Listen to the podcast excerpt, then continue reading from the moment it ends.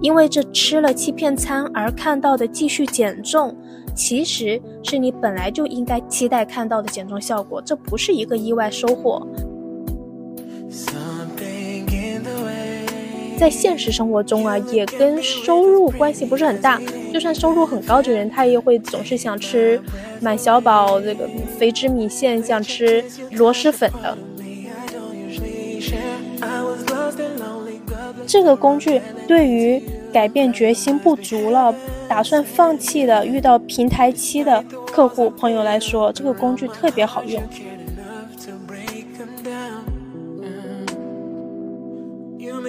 Hello，大家好，欢迎大家收听营养不营养播客栏目。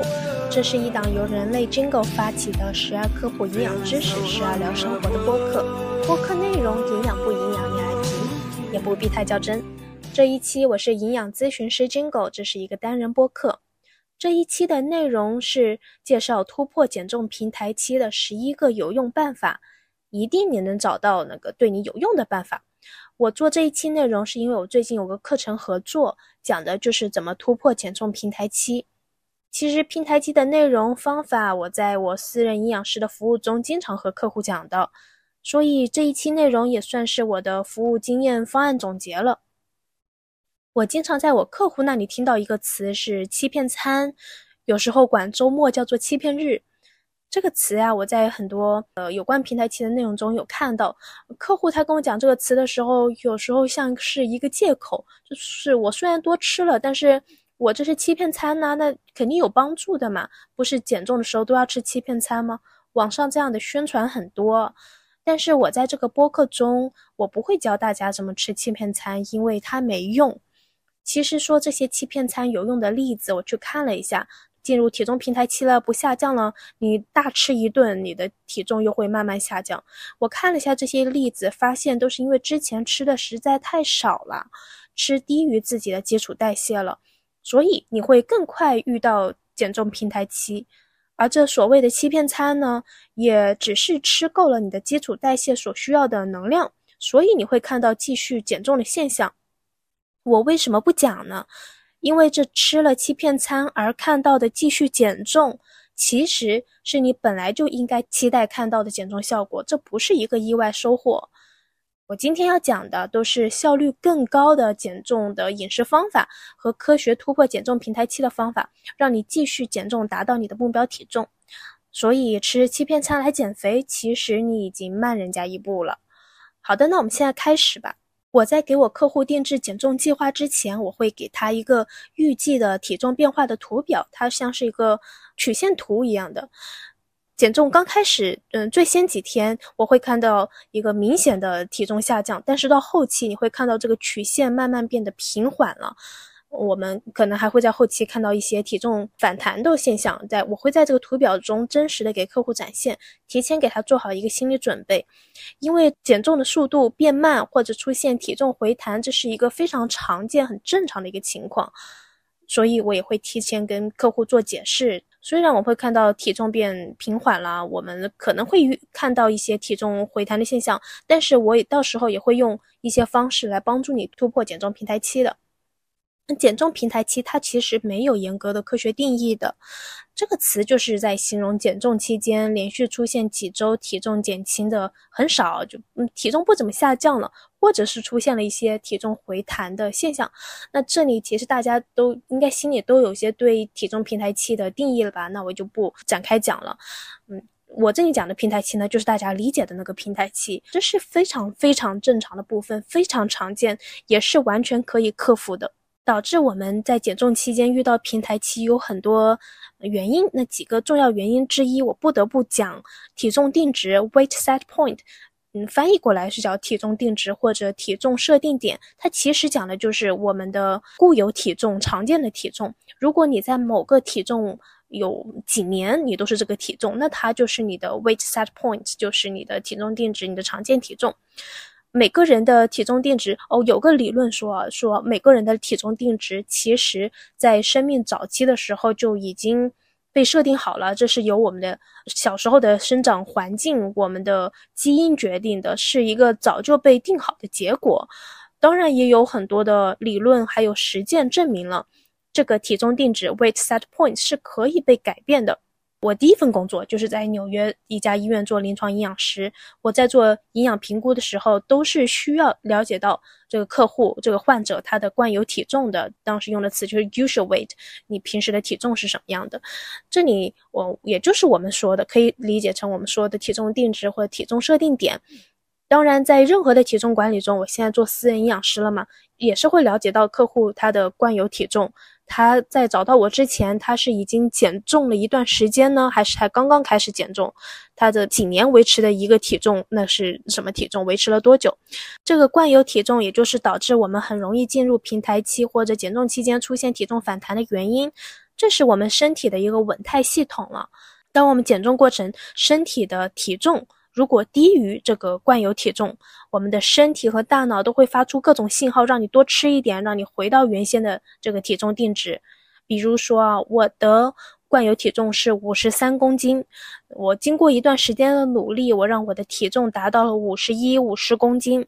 但是不久之后，我的体重会出现反弹的现象，这是因为我的。我通过计算嘛，我维持我五十公斤减下来这个体重，我所需要每天的能量是营养，嗯，应该吃多少是非常容易计算出来的。按照理说，我的身体已经吸收了维持现在减重下来的这个体重所需要的能量和营养，那身体健康肯定不会出问题。但是就是心理身体会觉得不满足，会习惯。五十三公斤，原先五十三公斤那个体重，在那个体重身体好像都舒服了。现在这个新体重好像都没适应过来。虽然吃够了我们身体所需要的能量营养，但是我还是觉得吃不饱，会想要吃一些其他的东西。这是身体的激素波动和大脑的刺激，会想要我多吃一些东西，让我多储存点能量，让我体重回到原先习惯的五十三公斤。这也是减重过程中会经常遇到的，也是比较难的一个坎了。我们大脑和身体要做对抗。其实通过简单的计算，我们知道减重的时候每天能量需求是多少嘛。但是难的部分就是身体很难服从我们这个理智分析。我们的身体不会像机器一样的输入一个计算它就服从的。我经常会把。我们我早期的时候啊，会把身体比作成一个非常精妙的机器，因为身体就是很聪明的，但是有时候又不那么聪明，它有时候不服从我的安排，身体还是会做一些不理智的食物选择决定。比如我在减重的时候，如果我减重速度稍微快了一点，我就会很想吃碳水，很想吃能量高的食物，这个时候就可能很难以坚持。多吃了一点，体重就容易反弹。那身体不仅会让我多吃，而且还会让我少动。我在减重期间，如果减重的时候稍微速度快了一点啊，我这个时候就会觉得异常的累，比平时都觉得累，就不想动。其实我的能量消耗也降低了，体重当然就更难下降了。当然，我们的体重定值不是一成不变的，不是永远停在五十三公斤的。那经过我的这段时间的努力，跟身体做对抗，让身体适应新的体重。身体适应了新的体重之后，那我们才能算是减重成功了。因为这个时候我的体重定值 （weight set point） 已经是一个新的值了。当然啦，体重定值 （weight set point） 反过来也是一样的。当我们多吃了，我们的这个设定的体重、体重定值也能调整身体的机制，让我们后面几天少吃一点，让自己多动起来，燃烧能量，让我们的体重回到原先的水平。有时候我其实最近我在安慰我的客户啊，我的客户跟我说，他在来月经前期，来月经前几天，他食欲很难控制，很想吃甜食。这时候我就跟他说，如果你真的很想吃，吃一点甜食会让你心情变得好，会让你全身都舒服了，那你就去吃。然后我会给他建议他吃的量，那比方说他想吃一块蛋糕，那就就吃一块蛋糕好了。因为身体的机制会在她来完月经之后，她的食欲稳定了之后，会帮助她调整到原先的体重的。我们不会因为一顿多吃而体重上涨，也不会因为一顿少吃就减重成功的。这也是跟我们体重定值有关。不过这里很不公平的是，如果我们一直多吃，嗯，体重在上涨，已经习惯了高体重，那身体我们的身体会更容易适应高体重。我们减重挺难把这个数值降下来的，但是这个 weight set point 想要上涨是非常容易的。影响我们 weight set point 体重定值的主要因素是神经激素的变化和适应性热力学。神经激素的变化是指大脑中的进食中心和调节饱腹感的激素之间的相互作用。这就意味着，当我们减重的时候，身体会增加促进食欲的激素水平，让我们很想吃，并且降低抑制食欲的激素水平。适应性热力学就意味着。当我们没有摄入足够的能量的时候，身体会做一些适应性的变化，减少进行能量消耗，就会我们可能无意识的让少动一点，不想做家务就想躺着瘫着。在我们减重的过程中遇到减重平台期，也是因为我们想吃更多，并且想动得更少了，我们无意识的能量消耗是在下降的。当然还有很多其他的因素在影响着我们的体重。这些因素可能我们都没察觉到。那第一个就是环境，现在点外卖、快餐这些挺方便的，而且晚上吃看那个吃播，如果吃播上吃了很好很好吃的东西，然后还挂了一个小黄车链接，你可能会冲动消费。然后再就是经济这方面，每年都会出现这样子的报告，它的结果都是一样的，说较低收入可能获得这些健康食品的机会就越少，就更会容易去吃一些。高热量的食物，像一些高强度加工食品，比如腌菜、泡面、泡菜什么的。但是我觉得，在现实生活中啊，也跟收入关系不是很大。就算收入很高的人，他也会总是想吃满小宝这个肥汁米线，想吃螺蛳粉的。那这些食物属于高强度加工食品，它的能量是比较高的。我们减重其实是有三个不同的阶段的。嗯，通常我们说减重看到效果最明显的是减重期，在减重期后面就是过渡期。我们一般说遇到减重遇到这个平台期，体重平台期，其实就是指这个过渡期。我们要适应了新的体重，并且稳定这个减去的体重之后，我们才算是减重成功了。所以在过渡期之后是有一个维持期，减重的三个阶段：减重期、过渡期和维持期。那很多朋友他们在减重。到达了自己目标体重之后就不管了，就不再进行饮食管理了，嗯，运动量、运动计划也没有跟上，这个时候那体重反弹那就是很明显的嘛。因为我们还没有走过后面两个阶段，过渡期和维持期，三个阶段都走完了之后，才是真正意义上的减重成功了。除了我刚刚介绍的 weight set point 对我们遇到平台期的影响，还有一个比较常见的原因，是因为。我们在减重的过程，我们的体重是在不断的下降的。当我们体重下降，我们是需要更少的能量来维持这个更小的体型，大家能够理解吧？就是我们的基础代谢其实是在发生改变的。体重越大，我们的基础代谢的这个量越大，因为我们需要更多的能量去维持更大的体重。我们减重期间，就我们的体重是在。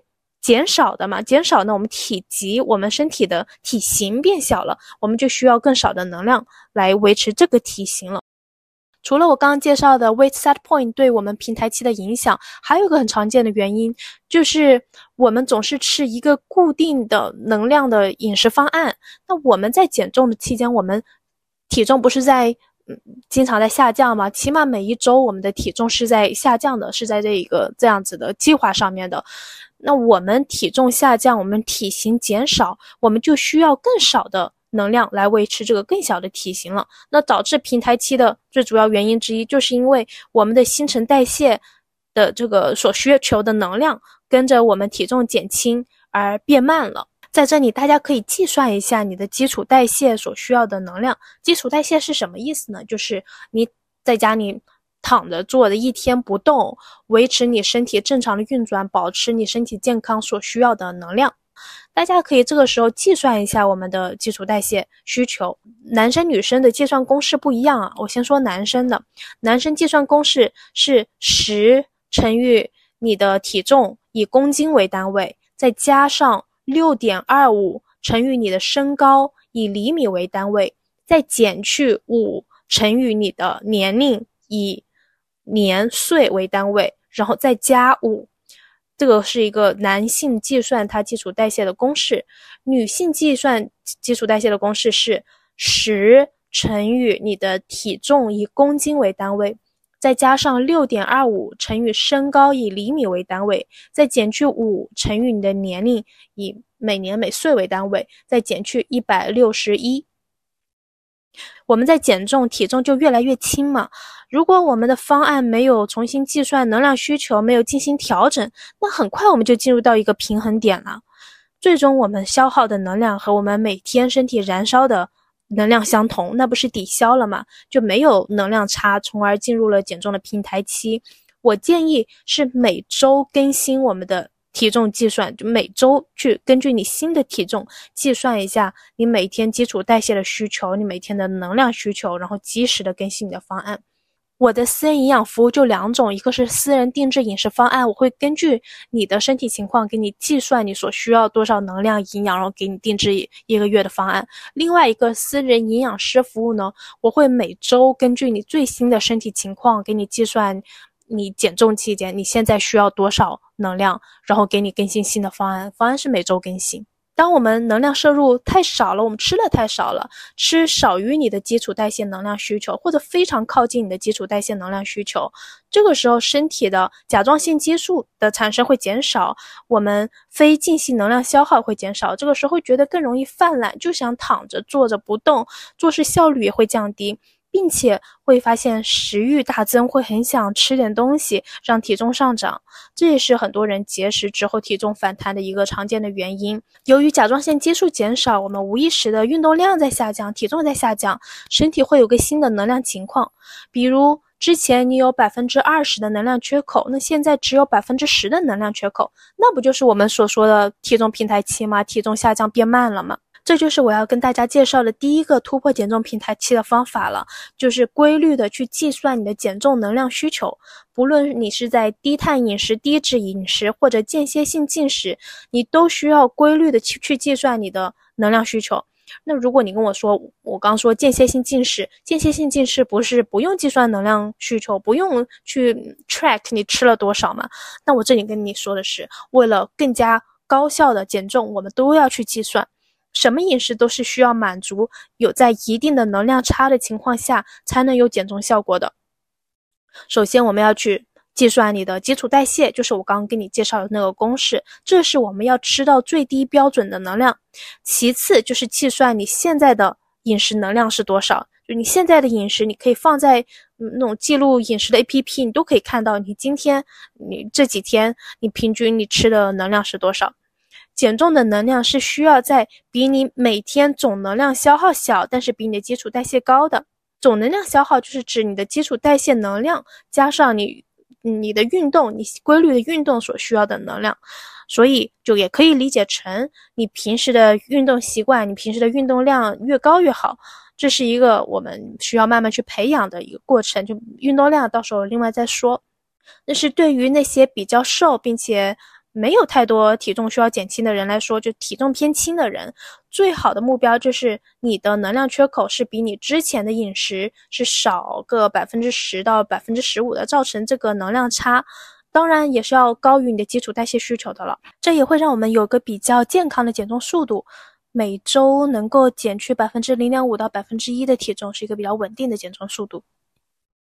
所以，第一个方法是准确的计算你的减重能量需求，要吃够你的基础代谢。第二个，第二个突破减重平台期的办法就是重新调整能量方案。有时候我们一减重，马上就大大的减少自己的能量摄入，这会让我们更早遇到减重平台期。我有个客户，他跟我说，说他以前的减重经历，他计算了他平时的能量摄入大概是在两千五百卡。他的基础代谢是一千四百卡，他开始减肥的时候，他就嗯知道要吃够基础代谢嘛，他就让自己只吃一千四百卡，你一下子能量减少太多了。他先开始减重那是快呀，但是不到一个月，他的体重就不掉了，就到体重平台期了。研究有发现，如果我们突然减掉大量的能量摄入，我们的新陈代谢率就有可能会快速降低。比如一个研究发现，如果我们造成百分之二十五的能量缺口，那就是只吃你平时能量摄入的百分之七十五嘛，那就导致这会导致你的代谢率下降百分之六。那百分之六对于体重较高的人来说，这是一个挺大的减重障碍的。那对于即将实现体重目标的人来说，那这也是一个问题。减重就是你越心急越慢。抵消代谢率下降的有个方法，就是要循序渐进，循序渐进的减重。你可以先减少你平时能量摄入百分之十，然后再减少百分之十五，然后再到二十。那每个人开始减重的时候，减少多少能量造造成多少的能量缺口是比较合理的呢？这，呃，这还挺难回答的，因为这取决于很多因素。这一点我觉得比较简单一点，就是让你的营养师给你做个综合的评估。我这里就不展开讲了。呃，我们要知道的就是，太激进的减重速度会让我们的新陈代谢下降，因为我们身体要保留这些能量来保护我们重要器官。如果一下子能量减少太少了，身体就会觉得遇到危险了，就会把这些有限的能量先存起来，先供给那些重要的器官，大脑呀、心脏啊，保证身体能够正常的运作。然后第三个突破减重平台期的方法就是增加肌肉比例。减重的过程，我们可能也掉了一些肌肉。随着我们体重下降，基础代谢率通常也会下降。那为了提高基础代谢率或者突破减重平台期，都需要增加身体的肌肉含量比例。注意，这里不是增重，是在原有体重的基础上提高肌肉在体重重量中的占比，就是减少脂肪，增加肌肉。因为肌肉组织比脂肪会燃烧更多的能量，这也意味着，如果减重过程中我们肌肉流失太多，那对代谢会造成挺大的影响的。在大部分的情况，我们减重都会同时减少脂肪和肌肉的重量的，失去。多少脂肪和肌肉，但是也取决于很多因素啊，比如你平时的运动习惯、你的运动量、你的运动类型，还有你的压力水平、每天蛋白质摄入量，以及你造成的能量缺口的严重程度，是不是有太大的能量差？这些都会影响我们是掉更多肌肉还是掉更多的脂肪。比如啊，你是有规律的去健身房撸铁习惯的人，而且你每天睡眠充足。也没有长期的压力。你根据自己的肌肉重量，每斤的肌肉你有摄取到一到二克的蛋白质，然后你的目标是每中每周减重百分之零点五到百分之一，就是一个相对健康平稳的或缓慢的减重速度。那么你几乎你的减去的体重可能都是脂肪会减少很少很少的肌肉，这是一个很健康的状况。相反。如果你没有吃够蛋白质，也没有足够的睡眠，没有规律的力力量训练，而且你一下子造成太大的能量缺口，一下吃的太少了，可能比你的基础代谢还要低，那这个时候你往往失去的就是肌肉了，你掉的重量大部分就会是肌肉了。肌肉越低，肌肉含量越低，我们基础代谢就会越低，就会更快遇到减重平台期。减去的重量总的减去的重量也会更少。那当然，大部分的人减重的目的是掉脂肪，不是掉肌肉嘛。因此，我们在减重饮食中，首先要吃够自己的基础代谢，是我刚刚介绍的方法一。然后合理的计算减重能量需求，然后这是我刚介绍的方法二。第三个就是要摄入适量的蛋白质，进行规律的力量训练。如果你之前的运量运动比较单一啊，特别是如果你经常你的运动就是去跑步机上跑，去椭圆仪上面刷剧去玩，你这个时候也应该考虑一下改变你的运动方式了。我们的肌肉会熟悉原本的你习惯的那些训训练，我们的肌肉会熟会熟悉你经常用的跑步机、椭圆仪，这会让我们常规的锻炼效果。会嗯不那么明显。我们想要看到身体的脂肪的变化，这个时候我们应该走出自己的运动舒适圈，去试一下其他的运动，特别是力量训练。你可以试一下高强度间歇性运训练，就是 HINT H I N T 高强度间歇性训练，但是比较有效，能够燃烧体内脂肪的一种训练方式。我知道 Keep A P P 上就有挺多的。然后这里也是建议你尝试。以力量训练为主，然后结合有氧训练。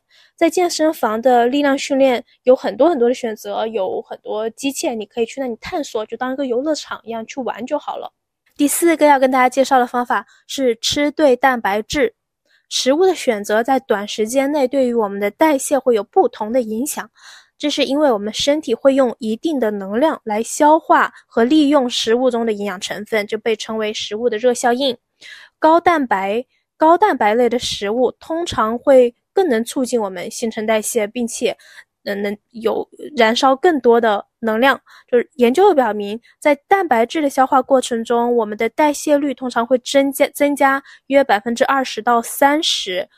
碳水化合物在消化过程过程中。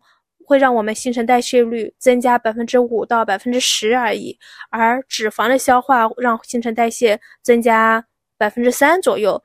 如果我们的食物中蛋白质偏高或规律的有蛋白质食物的摄入，会让我们每天多燃烧八十一百卡路里都很有可能。如果体重更高的人会燃烧的卡路里更多，这就意味着我们需要每一餐都要摄入大量的蛋白质，在我们。每餐包含了足够的蛋白质情况下的我们饭后的几个小时内也会燃烧比平时更多的能量。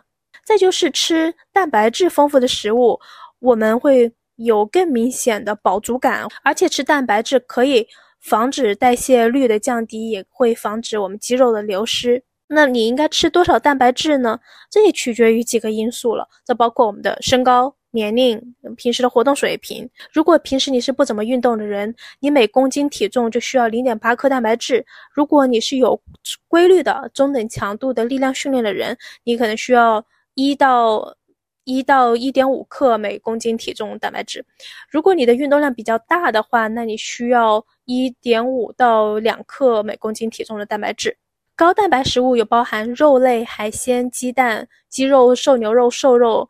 啊，所有类型的鱼肉、呃鱼类、贝类、海鲜，这些都是高蛋白食物。乳制品有希腊酸奶，这是我经常放在客户方案中的一个食物。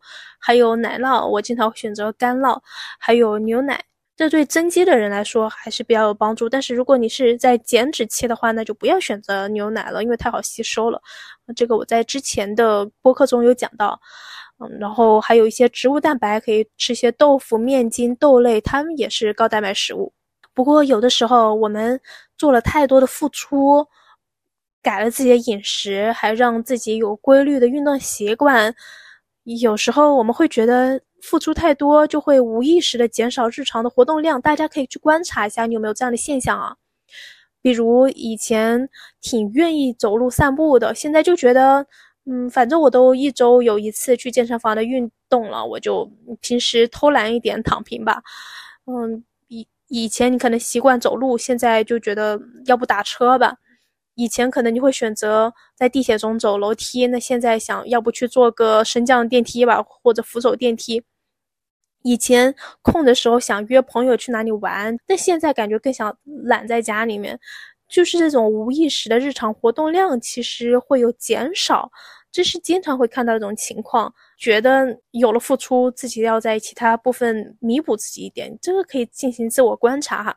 那如果我们平时的运动量下降了，那也会让我们能量天平去平衡，我们还可能需要重新规划自己的时间，然后让一些运动量变得有趣一点，把平时不是不太习惯的运动和自己喜欢的事情结合起来，也多少能够保证自己的运动量了。因为我现在想要控制一下体重，春节快到了嘛，我想在春节之前先把体重控制一下，就在过年的时候跟家人吃吃喝喝，我不会有那么大的心理负担。这也是我跟大家介绍的突破减重平台期的第五个方法，就是让运动趣味化。然后这也是一些我的生活小经验，就是我听播客的时候我更有动力嘛，会让我做点什么，就是会有些活动量，不会让自己坐在那躺着那。然后就是我。会追剧的时候、看电视的时候，在瑜伽垫上做几个卷腹，做点深蹲。然后我喜欢和朋友一起打卡运动。朋友运动的时候，我让他跟我打卡，会激励我，也会让我运动的时候跟朋友去去打个卡，这也是挺有趣味性的。还会跟朋友一起约着去普拉提。然后我现在搬新家了嘛，我给自己买一个升降的办公桌。我因为我一工作起来，我会在。一个垫子上、椅子上坐很久，坐一整天，就坐在那里动也不动。其其实这样挺不好的，对我的身体啊、脊柱啊、我的形体啊都不太好。所以我就换升降桌，升降桌会让我啊坐一段时间，然后可以站起来继续办公。因为站着比坐着运动消耗更大嘛。再就是在外面会用共享单车，如果距离不是太远，那就骑共享单车去吧。有时候我们减重减了一段时间了，减重的反馈就降低了，觉得减重速度越来越慢，就没有那个积极性了。前期我们可能掉的是水分，而且较高的基础体重，会看到比较明显的体重下降。后面随着自己体重基数减小，那下降的速度，那自然看的是在体重秤上每周掉的数字是少了一些嘛。我客户对饮食方案的依从性往往在前期也是最高的。后期继续维持饮食方案，但是体重下降反馈不那么明显了，就会很容易失去斗志，觉得不想再坚持了，会觉得自己的付出坚持没有意义了，起码不会像前期那么有意义感。这个时候会出现容易放弃，想要多吃一些其他东西了。这时候会重新评估客户的减重动机和原因，问他们减通过减重。他觉得能够获得哪些好处？他的个人目标有哪些？希望通过多长时间来达到这个目标，来获得这些好处和收益？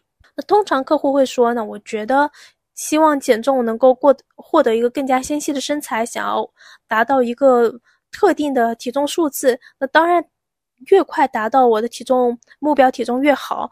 那我再通过评估这个客户他的现在的准备程度和决心。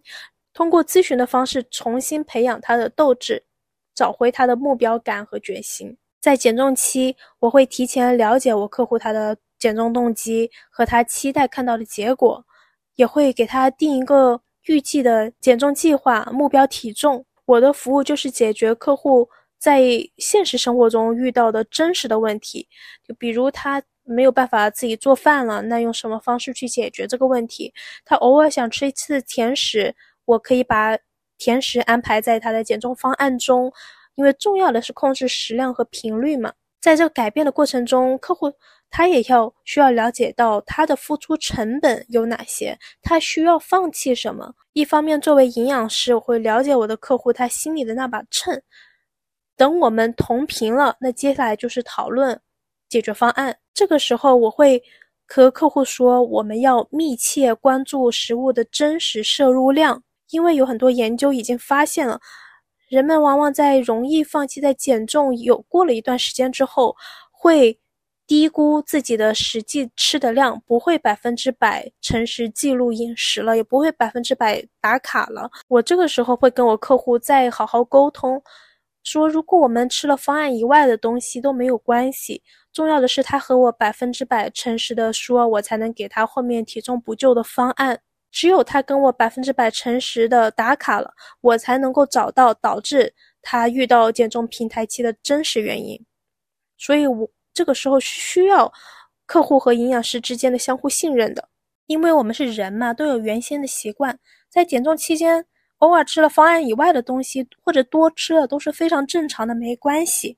我会根据客户的实际饮食情况来调整未来几周的饮食方案的，也会告诉他，那面对真实生活中遇到的这些实际的问题，我们应该怎么去解解决？怎么控制自己的食欲？怎么控制自己的食量？我的客户他可能会跟我说，那这段这段时间我要去旅游，有节假日，要不我们打卡我们的服务往后延吧。我这时候都也会劝客户说，因为旅游和节假日都是真实的生活，以后也是会遇到旅游和节假日的。那这个时候怎么吃，我们是需要去学习锻炼自己掌控食量、控制饮食的能力的。在和营养师学习的过程中，就是培养他掌握自己体重控制的能力，掌握饮食控制的能力嘛。所以多吃了没有按照计划吃，诚实记录就好了，这有助于。你进行自我探索，记录饮食，了解哪些食物让我们没有按照减重计划来减重，让我们遇到平台期了。第六个突破减重平台期的工具就是用决策平衡图。决策平衡图就是一个表格，它分为长期和短期。我们这个时候要分析一下你长期和短期分别，你觉得在减重过程中你能获得的收益和你需要付出的东西。再进行一个评估，这个工具对于改变决心不足了、打算放弃的、遇到平台期的客户朋友来说，这个工具特别好用。比如一个这一个案例，我客户他填写的，他的短期减重是因为他想要改变的是，他想要穿一个更加小码的短裤，会更买一个更好看的衣服，他会有更有自信的穿这件衣服。如果体重减轻一些的话，短期他要付出的代价就是暂时不能吃他很喜欢吃的奶油面包，不能吃一些特定的食物，他觉得这是他要放弃的部分。那长期来看，坚持减重，达到他的目标体重，他能获得一个更加纤细的体重，他能够改变自己的外貌。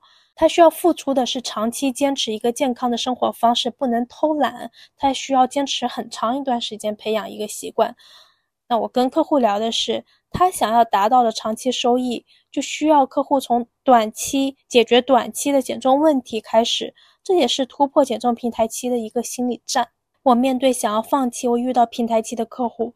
我有时候也会用一些咨询的方式，像激励访谈法，有一些咨询的技巧，假设出一个零到十分的量尺。嗯，这个量尺我在很多营养咨询的场景下都会用。我让客户来给我打个分，就是对于他现在改变他的饮食行为的重要性，他坚持减重的重要性。我问问他问题，从零到十分，你觉得？继续减重对于你来说有多重要？零代表完全不重要了，十代表还是非常重要的。客户有时候会跟我说，感觉四五分吧，然后我会问他，那为什么不是一分或者两分呢？听到这里的听友朋友们也可以做个思考，就是如果你觉得重要程度只有四五分了，那也多少有四五分的理由，这些理由有就有它存在的意义。像我问我的客户。为什么你只打四五分，没有打一分或者两分或者零分呢？客户还会有个反馈，他会和我说，通过这段时间他改变饮食，然后其实自己感觉也更好了，工作时候也不容易犯困了，而且睡眠也改善了。他还会和我说他的真实的目标，有些话是客户他自己说出来的，自己表达的，比从医生或者营养师嘴巴里面说出来重要的多。通过自己的表达，能够加深他对减重的决心。接下来我会问我客户另外一个问题：我们需要怎么做才能把你的评分从四分、五分提高到八分、九分呢？这个时候，客户会跟我讲他的故事，他想到了一些解决方案。客户他愿意提出这些解决方案，就说明他愿意去做。我们可以去做做试试看。客户也会跟我讲一些他遇到的难处，比方说他觉得。饮食太复杂了，他每天要做这么多饭，好累。那我可以给他改一下他的饮食方案，简单一点，午餐、晚餐一样，减轻他的备餐负担，这都不是难事。我们坚持不住，不一定会马上到最后的全盘崩塌，完全放弃。但是全盘崩塌、完全放弃，是由每一个坚持不住开始的。想要放弃的时候，我们还有挽救的可能，这是非常容易的。只要我们重新回到减重的计划上，方案是可以改的，是可以调整的。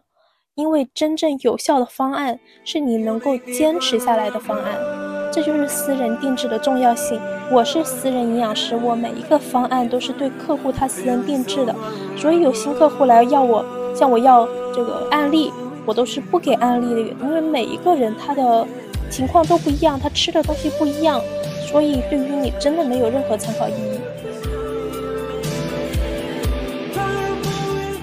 然后是重点了，第七个突破减重平台期的办法就是，你可以尝试短期的尝试低碳饮食。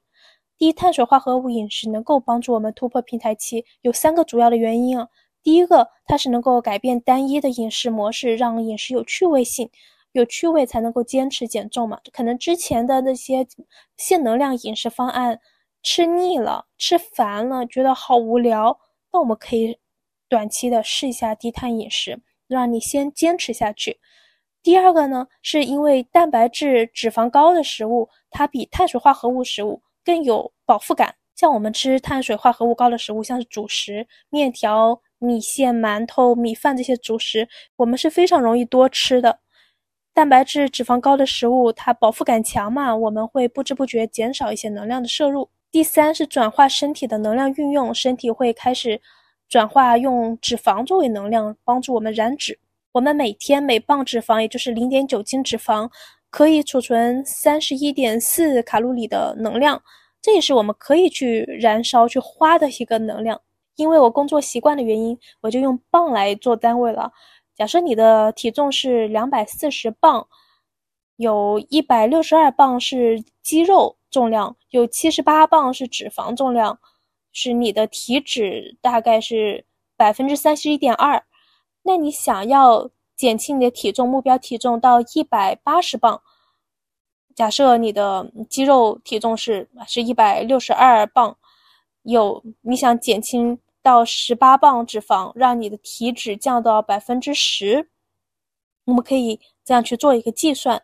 如果现在你的体重下降到二百二十磅，然后你的脂肪降到五十八磅，这个时候你可以从脂肪储存中获取一千八百二十一卡路里，那到最后你的目标体重一百八十磅，你的呃脂肪是十八磅，你可以在脂肪储存中获取五百六十五卡路里的能量，这些是你可以去消耗的能量。我们可以短期尝试低碳饮食啊，用脂肪作为能量，我们就有更多的这个能量钞票去花去燃烧。第八个突破减重平台期的方法也是饮食啊，就是你可以尝试间歇性进食。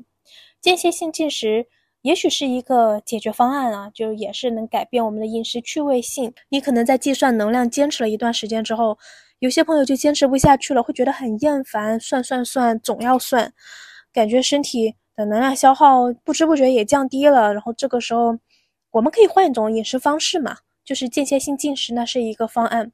我也看了不少研究，研究设计都很像，就是把研究人员随机分成两组，一组在限能量饮食，就是每天吃的能量是计算出来的，不超过这个能量值；一组是间歇性进食，只要规定你吃饭时间，不太控制你的食量，但是也不能暴食。然后在几周之后，两组实验人员然后交替实验，原本在性能量组的到间歇性进食组，原本间歇性进食的人到性能量组，就每个实验的长短不同，但是实验设计都很像。有我看到有八周的类似的实验，十二周的，十六周的，研究的结果也很相似，就是两组都能够成功减重。然后研究发现，在性能量组的时候，人们的体重减轻可能会更多，而且。脂肪的减轻也更多。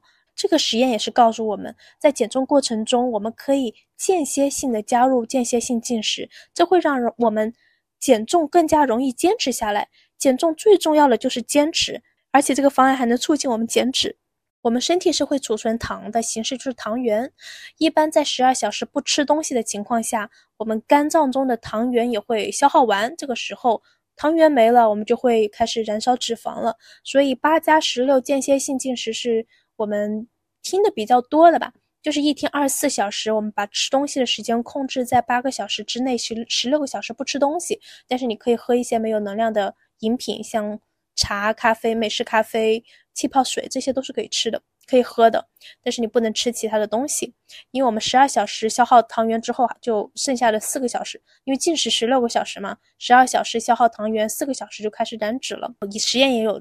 强调不要暴食，不要暴食，保持正常的食量，你在八个小时之内正常的食量去吃，吃平时的食量就好了。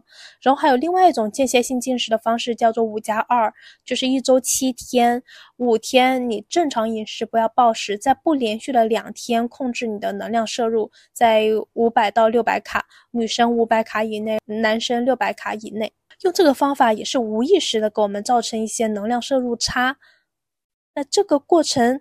就比较有趣，比每天我们克扣自己吃多少、控制能量、计算每个食物的能量摄入，那这个痛感不是要少很多吗？而且一旦我们身体适应了间歇性进食，你会发现你的饥饿感、你对食物的渴望都会减少，结果就是我们吃的更少啦，饭后的饱足感也更明显了。再跟大家总结一下这个方法的操作指导哈，你可以试着两周进行限能量饮食，就是你计算好你。减重期间，你每一天的能量摄入是多少？就吃够你的基础代谢，但是比你的每天能量消耗要低一点。就是两周，你还是要在限能量饮食的方案上的，然后再是两周间歇性进食。这里你还需要做到每周称体重至少两次，你要监控自己的体重变化，然后根据你每一周新的体重去计算你的宏观能量，去计算你限能量饮食计划，然后吃了限能量饮食计划之后，你再试两周间歇性进食。我们可以不停的重复这个步骤，直到你达到你的理想体重。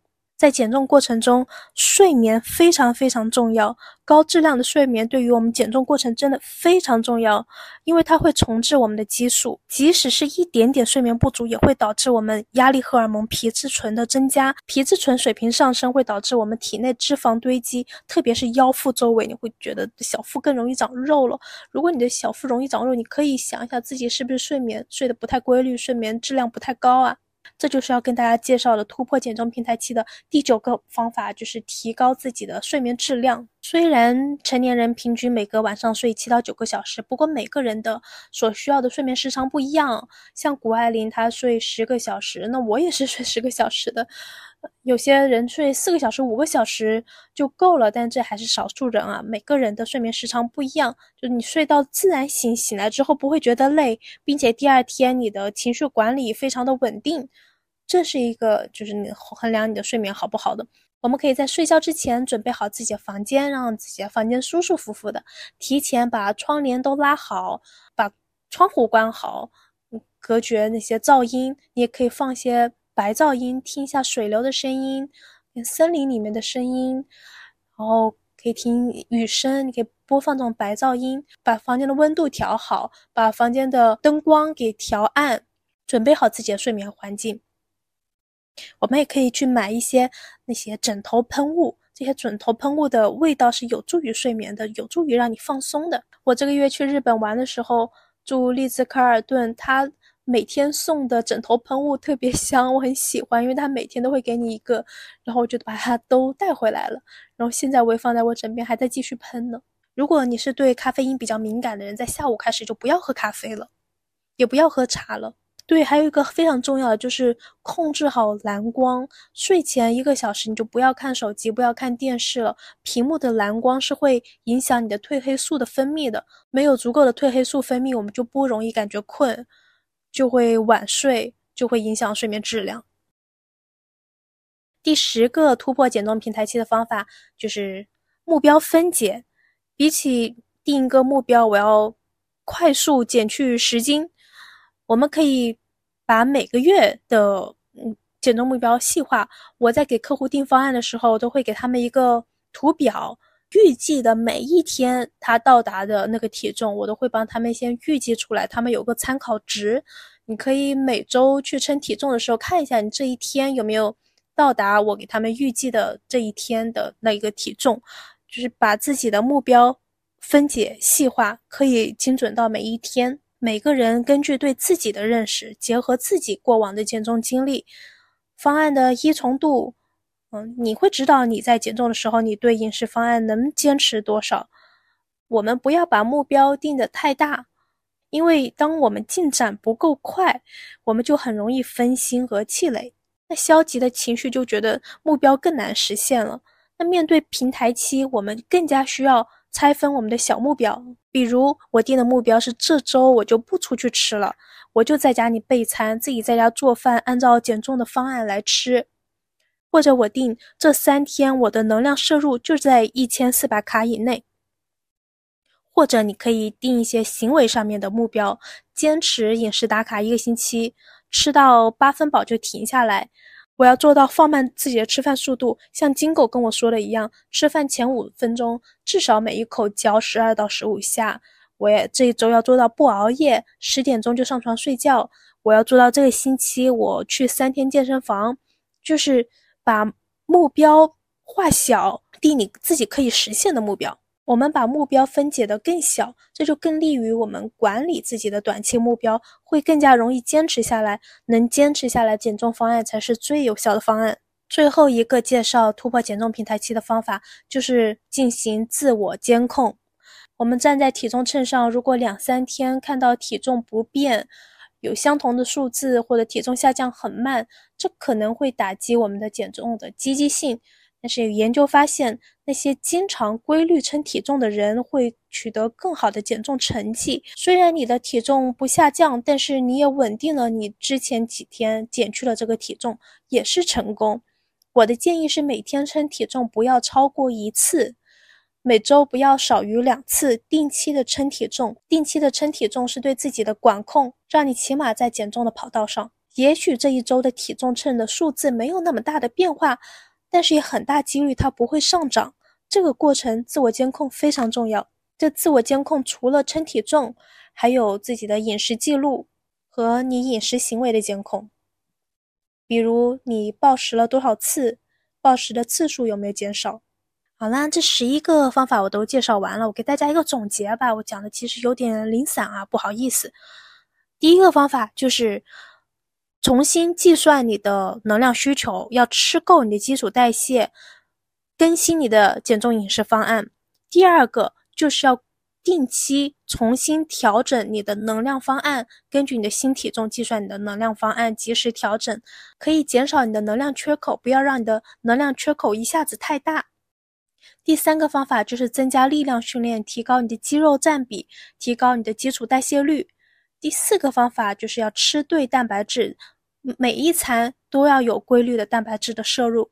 第五个办法就是让你的运动、你的生活活动趣味化，让自己多动起来。你坐在地上拼拼图，也比你躺在床上刷手机要好。第六个方法就是使用心理上的工具，像我给大家介绍的决策平衡图、打分量表，这些虽然是营养师使用的咨询工具，但你也可以对自己使用的呀。使用这些工具能够巩固自己的长期目标。第七个办法就是阶段性的，你可以尝试低碳饮食。第八个方法就是阶段性尝试间歇性进食。第九个方法就是提高自己的睡眠质量，降低压力水平。第十个办法就是把目标分解，让自己有成就感，待在减重计划上。第十一个，最后一个办法就是规律的进行自我监控，每天称体重不要超过一次，每周不要少于两次，用这个过程进行自我探索，让你更加了解自己吧。当然，你可别太瘦了，健康体重就好了，什么都不如健康重要。二零二四年来了，祝我的听友朋友们都减重成功，更加健康，心想事成。